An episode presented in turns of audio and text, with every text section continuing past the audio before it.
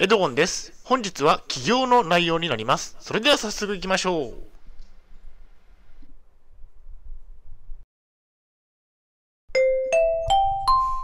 はい、エチケプチャンネルにようこそ。えー本日の内容ですが、2022年初めての確定申告、えー2021年分をアプリでしてみたについてお送りしたいと思います。前提条件としましては、現在私は統合失調症を患っています。障害年金を受給しています。借金がありますね。大変申し訳ないですが、ポッドキャストの方は写真が見れないのでご了承ください。えーそれではコンテンツですね。丸1番で初めての確定申告。丸2番で経費のアプリへの入力のコツについて。最後に本日の行動プランと終わりになります。ではまず丸1番で初めての確定申告について。えっ、と、事業を始めて間もなく2年ですね。えー個人事業主として開業をしてから間もなく2年が経過します。2年も経つので、確定申告もやってみたいという気持ちから、初めてですが確定申告をやってみました。確定申告をすることでお勉強にもなり、経費について学学べたことは良かったですね。いろいろなものを経費に。初めてだったので、何が経費にできるかわからなかったため、いろいろな費用を経費にしてみました。えっ、と、2021年はパソコンを2台購入したので、経費にしました。えー2台で20万円以上しましたね。また、電気代や保険代も経費にしました。えー収入はまだまだ低いですね。開業してから間もなく2年ですが、収入は月に5000円から1万円を稼げるようになってきました。少しの進歩ですね。嬉しいです。年間20万円以上稼いだら確定申告は必須なのですが、私はまだそこまで稼げていないため、確定申告は、えっ、と、してもしなくても良いラインでしたね。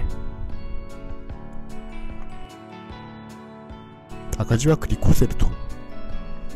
確定申告をしてみて分かったことは、2021年は大赤字だったということです。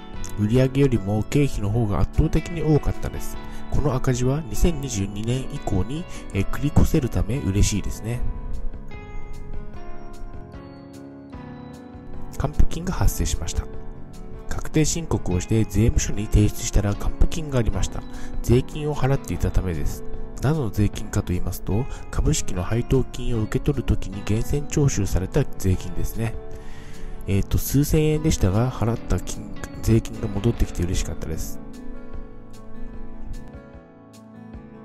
次に丸2番で、経費のアプリへの入力のコツについて。アプリはマネーフォワード確定申告を使用しました。アプリに選んだのはマネーフォワード確定申告です。マネーフォワードミーンで家計簿の管理をしているため、同じ会社のアプリが良いかなと思いましたね。アプリはサブスクで、えー月々980円かかります。少し高いかなと思いますね。基本的に毎日入力。売上や経費を数日分貯めてからまとめて入力をするという方法もありますが、私は気づいた時にすぐに入力するようにしています。え貯めてからまとめてやろうとすると忘れて漏れが出たりする可能性が高くなるからですね。まあ、入力のコツは毎日気づいた時にすぐに入力をするということです。ブログの売り上げが入金されたらすぐに入力。え携帯電話代が引き落とされたらすぐに入力。こんな感じですね。統合失調症と起業について。統合失調症でも起業は可能です。ただし、症状が安定していて、毎日作業ができることが必要ですね。症状がきつい方は無理をしないようにしましょう。起業すれば副収入が得られるので、生活が安定しやすくなるでしょう。結論としましては、個人事業主の方は確定申告をしてみることをお勧めします。お勉強にもなり、経費や税金について学べるからですね。はい、お疲れ様でした。ありがとうございました。それでは本日の行動プランに入っていきたいと思います。起業をしましょう。個人事業主でも良いですね。確定申告もできればすると良いでしょう。個人事業主は自由で楽しいですね。ぜひやってみることをお勧めします。それでは本日の振り返りに入っていきたいと思います。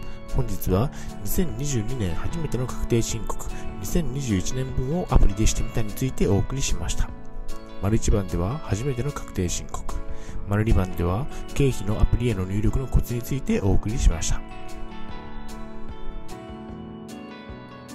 はい、最後に終わりです。最後までご覧いただきありがとうございます。ブログ H キャップも4年間運営しています。Twitter もやってます。チャンネル登録、いいねボタンを押していただけると嬉しいです。また次の動画、ポッドキャストでお会いしましょう。病気の方は無理をなさらずお過ごしください。